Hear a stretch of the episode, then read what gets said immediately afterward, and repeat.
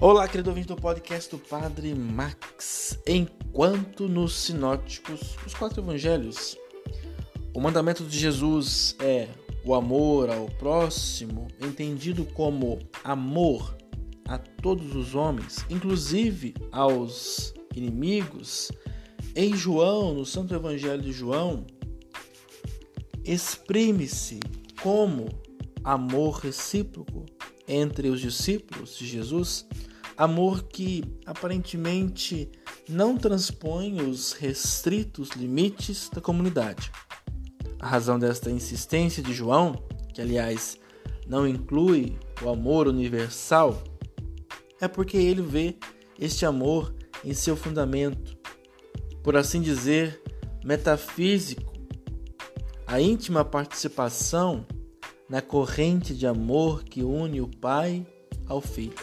Ora, esse amor que parece consumar-se e exaurir-se dentro da comunidade torna-se motivo de abertura e dinamismo apostólico, porque por ele os demais, os de fora, conhecerão que são os discípulos de Cristo. Louvado seja nosso Senhor Jesus Cristo, para sempre seja louvado.